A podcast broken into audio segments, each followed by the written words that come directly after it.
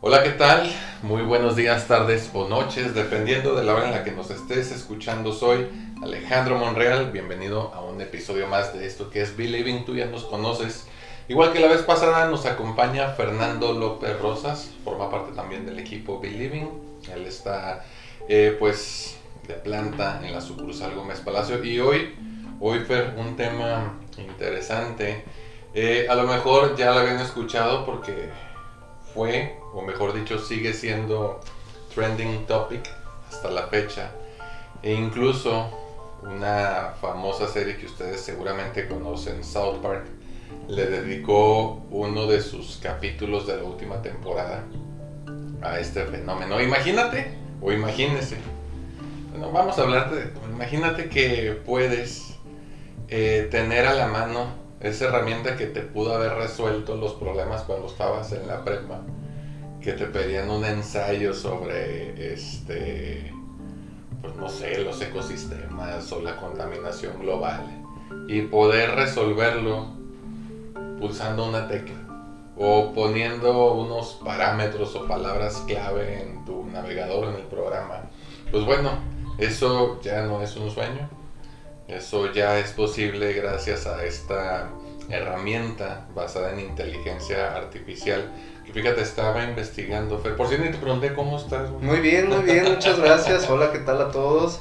Eh, contento de otra vez estar aquí y hablar de este tema tan interesante y que hoy en día se está hablando bastante, ¿no? De hecho, está produciendo muchísima angustia, miedo. Se habla de Skynet, de, de cosas así, ¿no? De, de que una inteligencia artificial va a terminar este, haciéndonos la guerra y que viene de, que, prácticamente es la premisa de estas películas, ¿no? La preocupación de que una inteligencia artificial tenga el control y empiece a darse cuenta que nosotros como humanos somos el problema, ¿no? Por así decirlo. Sí. Mi lógica es innegable. Que por cierto hay una película muy buena con ese argumento, no sé si la recuerdas, se llama Eagle Eye o con ah, sí, es muy bueno. De, sí, sí, sí, sí, Sí, sí, es el, el, actor. E, es angustiante, porque te imaginas el alcance que tiene un ente como tal, güey. Y bueno, creo que aquí ya es aplicable el término ente. Porque básicamente estás hablando de algo que no solamente... Bueno, eh, ahí es lo complicado porque no, no sabemos si realmente está vivo pero lo que sí sabemos es que tiene conciencia de sí mismo, ¿no? Y dotarlo de todas estas facultades, güey, de la toma de decisiones tan importantes, tan trascendentes. Pero creo que para eso todavía falta un poco más. O a lo mejor ya está sucediendo y nosotros ni nos estamos dando cuenta, ¿no? Porque fíjate cómo de forma inequívoca y de forma permanente todos los que tenemos acceso a un dispositivo, llámese laptop, llámese tablet, celular, consola de videojuegos, estamos educando, retroalimentando un algoritmo. Entonces básicamente le estamos dando las herramientas para que ese algoritmo nos conozca más de lo que nosotros presumimos conocer. De hecho, no sé si sabías, no sé si sabías tú que nos está escuchando eh, ¿Has visto estos de Smart Captcha o algo así que te pone toda página de internet cuando vas a iniciar sesión?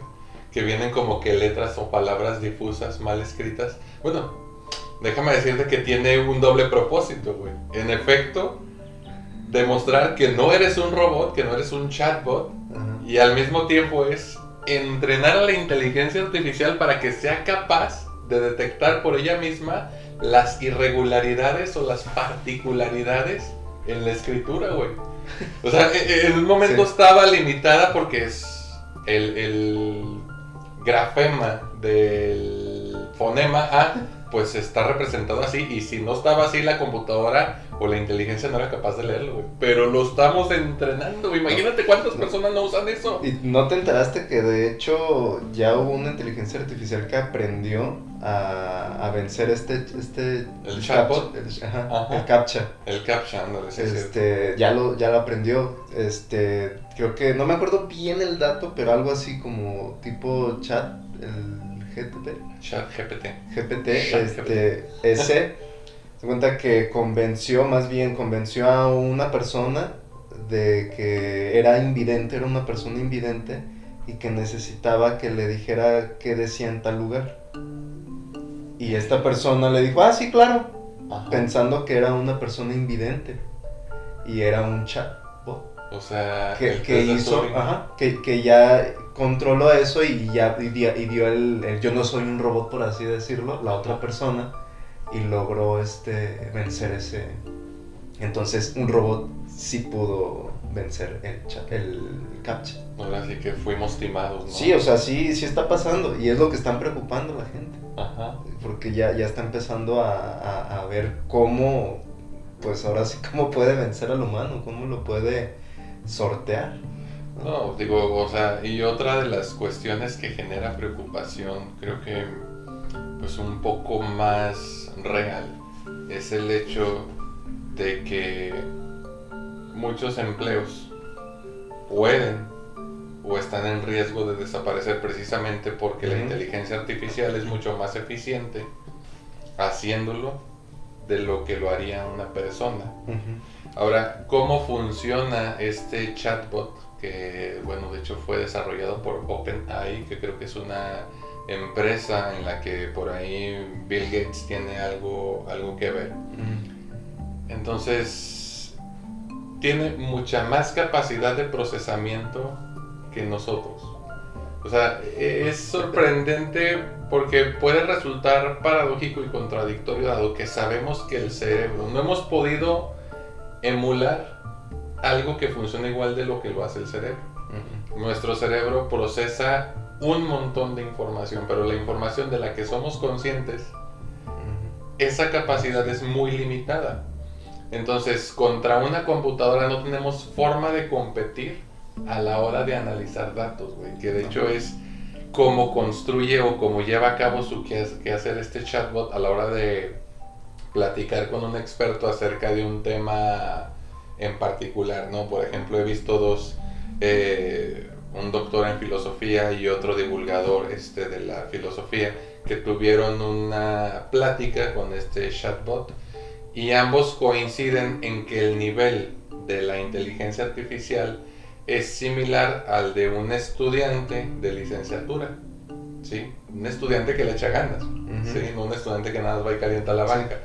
Entonces dice, a lo mejor, pues no está al nivel de una persona De con avanzado. estudios más avanzados, ¿no? Pero por lo menos a un lego, a un neófito en el tema, sí se lo puede, como el ejemplo que me pones de- del viejito, ¿no? Entonces, ¿cómo construye eh, el producto final este chatbot según lo que he logrado investigar? Bueno, pues se basa igual que muchas de las computadoras en probabilidad. ¿Cuál es la palabra siguiente que tiene más probabilidad de aparecer según lo que yo he analizado en mis bases de datos? Entonces, si por ejemplo, este si después si es común leer la frase dialéctica materialista, pues cuando el chat GPT analice o le pidas algo que tenga que ver con dialéctica, él va a analizar todas esas probabilidades y si el 98% de los casos después de dialéctica viene la palabra materialista, pues él lo va a construir y así va a ir construyendo un texto, ¿no? Es muy eficiente, pero a final de cuentas no, no surge de la creatividad, No. Porque la IA no necesita ser creativa, simplemente necesita analizar datos y presentarte un resultado. Entonces ahí se volvió más eficiente que nosotros, porque si tú nada más pones palabras es, necesito hacer, no sé, este, no sé, imagínate con las planeaciones didácticas, Ay, estaría genial, ¿verdad? que a lo mejor sí le resuelve el problema a los maestros, ¿no?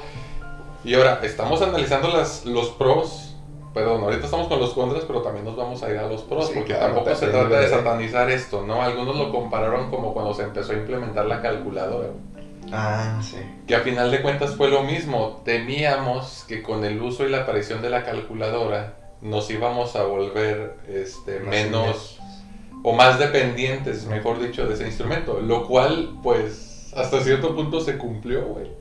Sí, dependemos a veces mucho de otras cosas. Decía el doctor Dane McNabb, pregúntale a uno de tus conocidos si se sabe el número de teléfono de su mamá. Muy probablemente la gran mayoría no se lo sabe porque confían en que está guardado en la memoria de su celular. Y sí perdimos como que esa habilidad. No que la hayamos perdido, sino que dejamos de reforzarla. Exacto. Y nos volvemos es, es que la práctica es la que hace que tengas como esta este trabajo muscular, ¿no? O sea, prácticamente es como, es como hacer ejercicio. Entre más ejercicio hagas, el músculo se hace más fuerte. Entre más practiques hacer cuentas al día a día, voy a comprar, estás todos los días haciendo cuentas, muy fácil hacer rápido la cuenta por tu, por tu propia este, forma. Pero aquí la cuestión es, como estamos ya acostumbrados a sacar la calculadora y luego ya no solamente la calculadora, ya estás en el celular, pues es muy fácil que nos resuelva algo más. Y se viene esto, ¿no?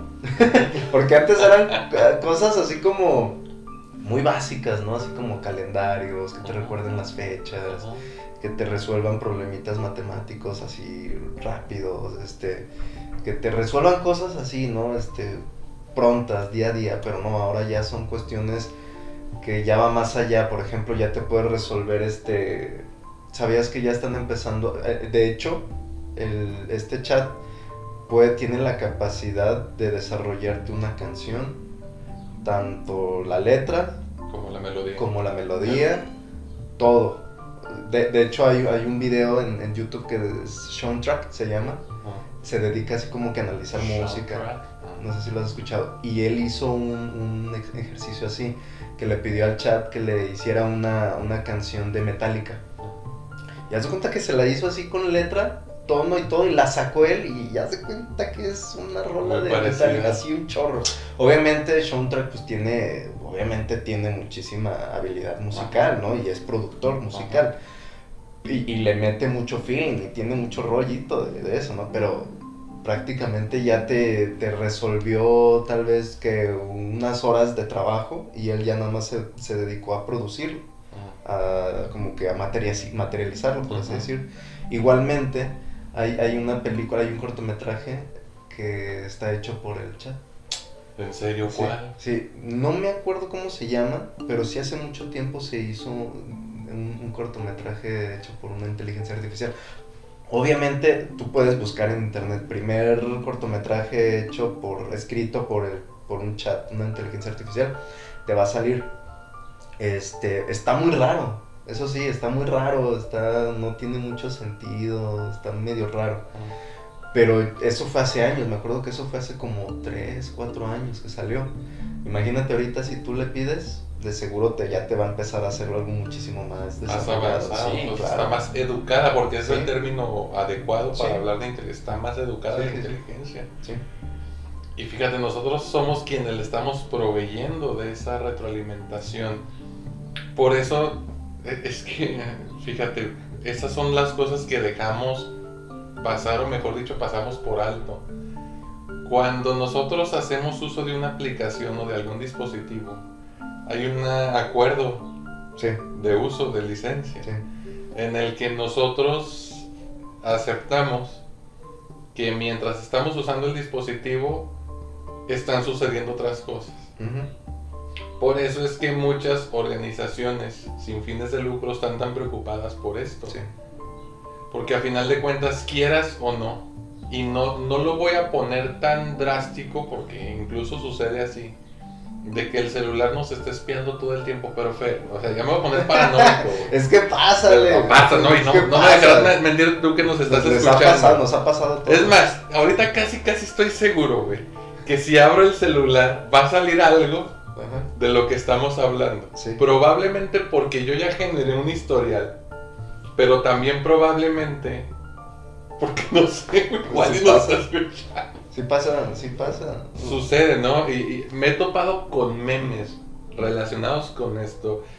Ya, ya no son memes casuales, son memes constantes. Es que si ya es un meme, ya es público, o sea, ya es este coloquial, ya es del, de toda la gente, o sea, es general, es algo generalizado. Bien es sabido que si tú estás hablando, no sé, de herramientas, tú estás platicando de herramientas, te sale un comercial de herramientas en alguna aplicación. Y así, y cosas bien random, que ni escribiste, que ni nada, o sea, lo dijiste y sale. De hecho, ha pasado que hasta he pensado en cosas, ni escrito ni hablado. Nada, solo lo pensaste. Solo lo pensé. Hay una explicación. Y salió. Ajá. Es- Eso es lo que da un chorro de miedo. miedo. Ahora fíjate, porque hace ratito hablábamos de la enorme capacidad de nuestro cerebro, pero también la limitante a la hora de atender a los estímulos. Estamos muy limitados. Aunque percibimos un chorro de información, no somos conscientes de todo lo que estamos percibiendo. Sí. Que ahí lo que yo me voy a permitir plantear ahorita es qué sucede primero, que es primero el huevo o la gallina, ¿no? Mm, somos nosotros quienes alimentamos mm. al algoritmo o es el algoritmo el que nos alimenta a nosotros que de cierto modo nos está condicionando o es la interacción de ambas cosas, güey. Ya es como una especie de retroalimentación. Exacto, continua. entonces a lo mejor indirectamente percibiste un estímulo que implicaba el uso de alguna herramienta, por ejemplo, una marca, y pensaste, necesito una herramienta. Y entonces el juego ya empezó. Él ya te aventó la pelota, la IA o el algoritmo. Tú le pegaste a la bola, la inteligencia te la regresa, tú se la vuelves a regresar. Y a final de cuentas, ¿quién nos garantiza que no estamos en una especie de Matrix? Sí. Lo planteaba René Descartes con Sí. esto de la duda metódica del genio maligno. Y por eso, digo, ya nos vamos a poner filosóficos, pero por eso esa frase de pienso, luego existo. Dado que tanto en estado de vigilia como en estado este, de sueño percibo cosas e interactúo con ellas, ¿cómo tengo la certeza de si en este momento no estoy soñando? ¿O cómo tengo la certeza si en este momento estoy despierto? Estos argumentos de Inception, güey, no suenan para nada descabellados, güey. Y es que hay preguntas cuya respuesta tal vez nunca sepamos. ¿Qué tal si eh, esas civilizaciones que nos gusta suponer que están allá afuera realmente ahí existen, güey? Y ni siquiera somos capaces de verlas porque la ingeniería les permite hacer esto que está pasando. Ya me estoy poniendo bien psicótico, eso, pero es Es parte del pensamiento. Probable. Sí, no, es pues, una probabilidad. posible, perdón. Que, bueno, este, en, en algún momento sí leí que prácticamente era para que una computadora pudiera renderizar nuestra realidad, este, es muy difícil. O sea, sí, creo que sí hubo como que trabajos de Ajá. investigaciones, porque obviamente esta pregunta no es, no es nada más no la estamos haciendo aquí de, No, de- de no, cotorreo, no. no, es una pregunta filosófica Real. y que investigadores científicos están muy interesados en Ajá. resolver. Y de hecho sí, o sea, ya están checando que vieron eso, ¿no? O sea, para que una computadora o algo pueda renderizar nuestra realidad, la que nosotros estamos viviendo, es muy difícil. Que no me acuerdo bien, pero el dato era así estratosférico y no, como que no habría una forma. Pero eso desde nuestro pensamiento, desde nuestra realidad. Al final Estamos bien es eso, ¿no? limitados. Sí, estamos muy limitados. Pero fíjate, ahorita que estábamos hablando de esto, me puse a pensar y dije, ah, ok, que, que estabas comentando de que tal vez en algún momento las inteligencias pudieran llegar a quitarnos el trabajo. Fíjate, ahorita están ya empezando a entrar esta cuestión, ya un poco, no, no que la inteligencia sea creativa, pero ya empieza a producir obras con una base creativa. Ujú. En base a mucha información, sí, pero ya hay algo creativo, ya hay como luz de creatividad. ¿sí? Entonces imagínate a que un día en unos años empiece a desarrollar más, tanto que hasta la misma inteligencia empiece o sea capaz de dar terapia. ¿No? Hablando de trabajo, ¿no? Como Sí. bien dices. Eh, fíjate que. Híjole, es que. eh, Ahí viene como que. Una herida narcisista. Sí. Porque a lo mejor los seres humanos somos más predecibles de lo que nos gustaría aceptar. Así es. Y al final de cuentas, ¿qué tal si la creatividad se resume a eso, güey? A un cúmulo de experiencias cuya interacción da un resultado. Y no es como algo tan Algo- divino como nos algo divino, algo creer. de una esencia, algo, es- no, sino es algo, un cúmulo de todo. Sin embargo, no hemos logrado responder esa pregunta.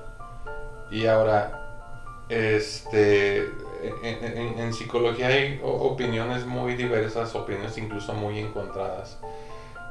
Que incluso esto no es nuevo, o sea, si nos vamos a cuando éramos estudiantes, y no sé si te acuerdas de Skinner, para quien la mente ni siquiera existía, era un concepto innecesario dado que ni siquiera había una representación fáctica de la mente. Ajá. La base incluso, si nos vamos más atrás con Pablo, la base era el sistema nervioso central periférico Sí. y los reflejos que de él se derivaban, ¿no? Y, y- y lo pudieron expresar con ciertas limitaciones, porque el conductismo por sí mismo no proporciona una explicación tan amplia ni tan profunda acerca de la conducta, las emociones, la cognición, etcétera, etcétera. Este, creo que incluso también el mismo debate entre lo que es científico y no dentro de la psicología se queda muy limitado porque hay muchos aspectos, por ejemplo, metafísicos u ontológicos que son de mucha utilidad a la hora de dar terapia. Ujú. Que si, no sé, por ejemplo, entendiendo ahorita cómo funciona ChatGPT, GPT, perdón, y que muy probablemente cuando este podcast se suba o si no es que ya lo está analizando, Fíjate, lo estamos entrenando, lo estamos Sí. educando. Es. Primero, habría que educar a esa inteligencia artificial. Es- tendría que analizar el trabajo Ajá. de un montón de psicoterapeutas como para empezar a hacer sus pininos. Y luego, el trabajo de los psicoterapeutas más el discurso de los pacientes, que ahí nos metemos en un dilema ético porque sabemos, y eso hasta es incluso sumamente respetable porque es un asunto ético y bioético, Claro. estaríamos invadiendo la privacidad. Y hablando aquí como del, para tranquilizar para aquellos que se sienten temerosos de que esto amenaza con quitar o quitarnos el trabajo, a final de cuentas, este,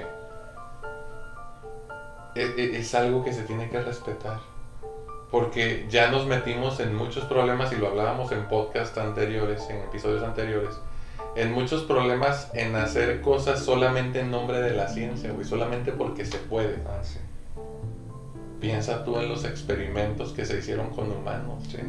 los que se han hecho con animales, solamente porque se puede, güey. O sea, finalmente tiene que haber un esquema ético detrás del ejercicio de la psicoterapia, de la ciencia, de la política, etcétera, etcétera, porque si no, ¿qué nos volveríamos insensibles, güey? A final de cuentas, las emociones también forman parte de nuestra toma de decisiones, no tomamos decisiones nada más con base en los datos. Pero dirá un informático, pero las emociones también son datos, güey. Entonces, no nos estamos creyendo más importantes de lo que en realidad somos. ¿A dónde vamos a parar? Si, te digo, o sea, si es, son cuestionamientos. Por algo está moviéndose mucho esto. ¿no? Por algo este, hay tanta preocupación por, por estas cuestiones que ahorita nuestra capacidad no da para entender todavía esto, porque apenas están empezando estas, estos puntos, apenas se está moviendo. Todavía no sabemos el alcance que pueda llegar a tener este tipo de inteligencias artificiales.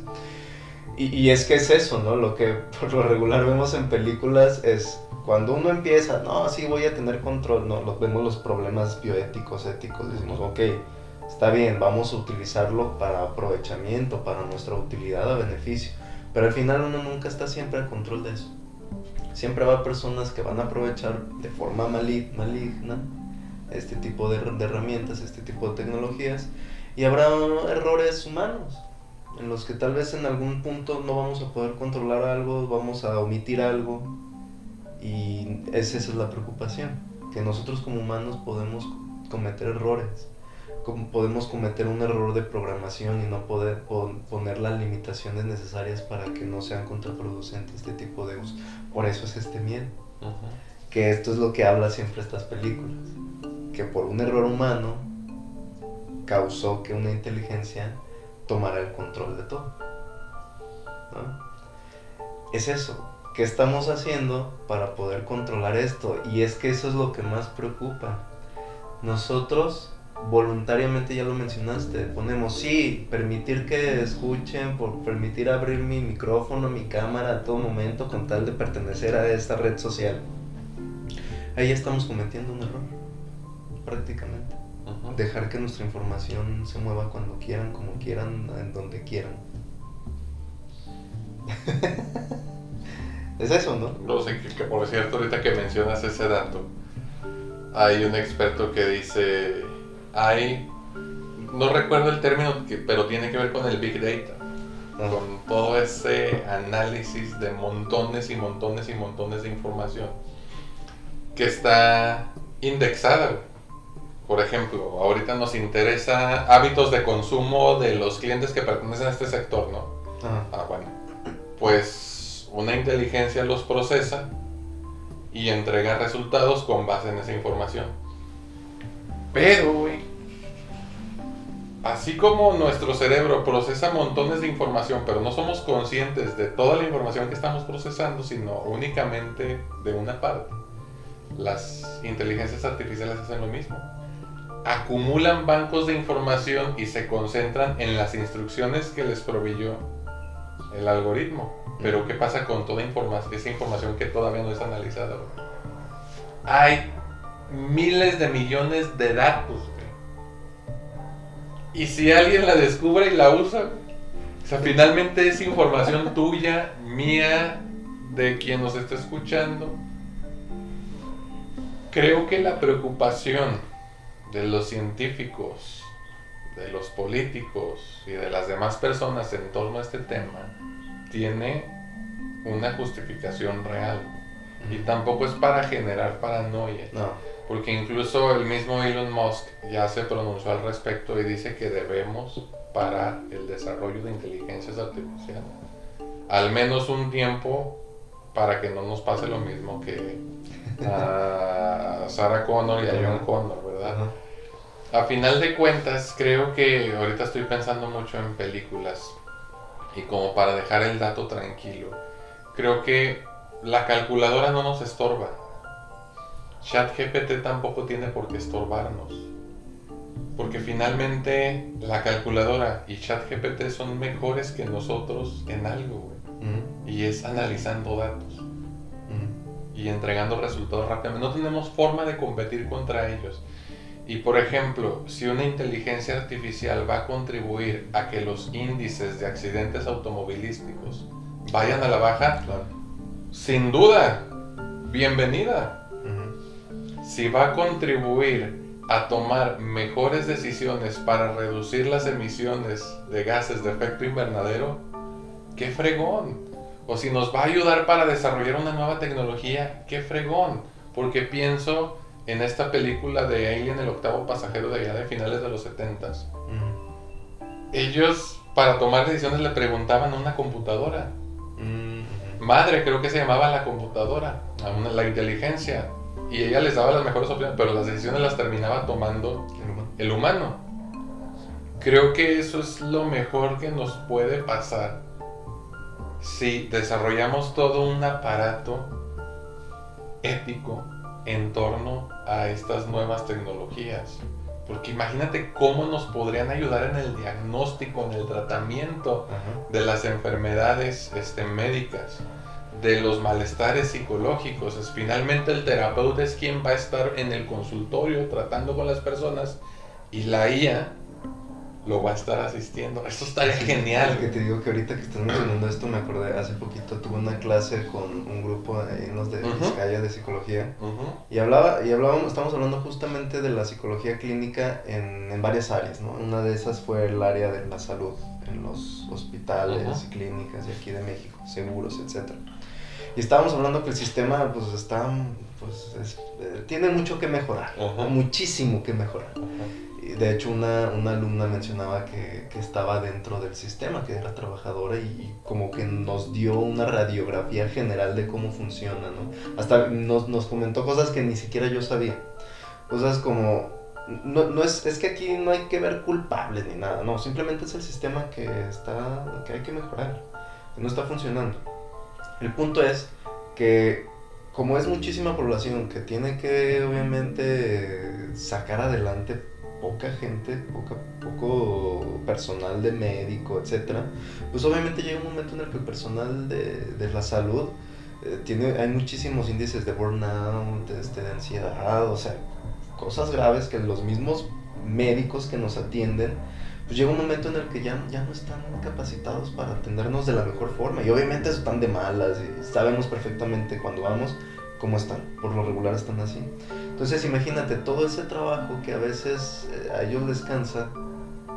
Imagínate que este tipo de inteligencias las facilitaron, las reducieron. Como que fuera un resumen, ¿no? Ok, la inteligencia te atiende la primera parte, que es lo que por lo regular los médicos les cansa, porque al final sabemos perfectamente que la mayoría de los pacientes por lo regular llegan con los médicos a veces pensando que son psicólogos. Como que les cuentan toda su historia y pues a veces no tiene nada que ver con lo que va o con la enfermedad que tiene.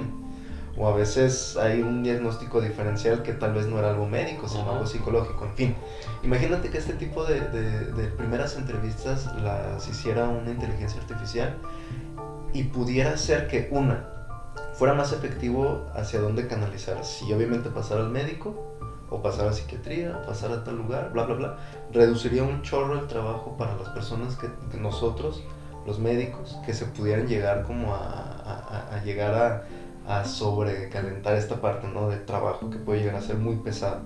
Porque simplemente aquí en la ciudad de Torreón, estamos hablando que ahí en, en, en, en, el seguro son miles y miles de personas, atienden a todo Torreón, San Pedro, bla, bla, bla, bla, un chorro de población. Y son pocas personas, pocas personas las que atienden. Imagínate esto, pues sería algo productivo, sería algo que funcionaría. Eso haría que los médicos, en estos casos, como ya están más tranquilos, ya nada más se basan a lo que van, pues empezaron a dar un mejor, una mejor, este, eh, sí, un mejor servicio, porque ya el, el, filtro, el primer filtro que puede llegar a ser, que no tiene a veces ni siquiera tiene que ver con el perfil, que por lo regular ese perfil es más de un psicólogo, o algo diferente, y puede reducir eso, pues va a hacer que ya llegue a lo que va. Y esto, esto es en, en, en esta área. Imagínate en el área de criminalística, en el área educativa, que es lo que hace rato mencionabas, todo este trabajo que tal vez a nosotros nos puede llegar a costar, porque al final también, por ejemplo, yo, yo como psicólogo trabajo en la prepa, ah, tengo que atender más de como 800 alumnos, soy el único psicólogo que está ahí. Es eso. Sí, pues como para determinar también cuáles son los casos de urgencia y ponerlos en ese orden, ¿no? Estaría necesitan atención. Estaría de lujo una aplicación que, que pudieras este, aplicar a todos los jóvenes y que esa aplicación te detectara y te dijera tal, tal, tal, tal, tal, y ve primero con este porque este ya le urge que ya vayas porque hay probabilidad de que pase algo. Imagínate los casos de suicidio. Imagínate. O sea, hay cosas que hasta emocionan, ¿no? Que dices, órale, estaría de lujo este tipo de inteligencia artificial aplicada a nuestro favor hay que pensar en eso, creo que también hay que pensar en eso, ¿no? Sí nos preocupa, pero hay que pensar en esta parte y enfocarnos en esto, ¿no? ¿Cómo le hacemos para que esto que sí puede ser, mm, pues hasta esperanzador y benéfico para nosotros, lo, lo, podamos llegar a enfocar? Así es. Tienes razón, digo, se me ocurren un montón de cosas, pero ¡ah! el tiempo se nos, se nos acaba, yo creo que habríamos de pensar en una segunda parte, salvo que pues se presente otro tema, ¿no? Pero este da mucho de Sí, está muy interesante este tema. Oye, este, ¿cómo te encontramos allá en, Gómez? Mira, ahí en Gómez estoy en calle Constitución 121 entre Morelos e Hidalgo. De hecho, estamos atrásito de, de la, del colegio Abraham Lincoln, del gimnasio. Muy bien, centro de Gómez. Sí. Perfecto. ¿Puntos de contacto en redes sociales, Fer? En redes sociales me encuentras como Fernando López Rosa Psicólogo, en TikTok Fernando López y en Instagram Fer Ross. Excelente, muy bien. Pues bueno, este, ¿qué les pareció el tema? Interesante, ¿no? Quédense, quédense con nosotros. Ya saben que estamos los lunes con un episodio eh, nuevo. A nosotros, acá la otra sucursal Torreón, nos encuentran en Santiago Lavín 467, Colonia de las Margaritas en Torreón, Coahuila. Las redes sociales de Believing ya las conoces, pero te las repito, Facebook e Instagram como arroba BelievingMX. Y a mí, tu servidor Alejandro Monreal, me encuentras en Twitter, Instagram y TikTok como arroba psicomonreal, todo pegado, Monreal con una R. Por cierto, ya salió la nueva columna de este lunes en soliradio.com. Búscalo ahí en Believing. ¿eh? Hablamos del yo y sus funciones. Pues bueno, Fer, aquí eh, pausamos. Ah, el número de teléfono por si quieres mandar mensaje para pedir informes es 871-230-9682. Aquí terminamos, nos vemos el próximo lunes con un episodio que igual te va a encantar. Soy Alejandro Monreal. Fernando López. Hasta la próxima. Nos vemos. Bye bye.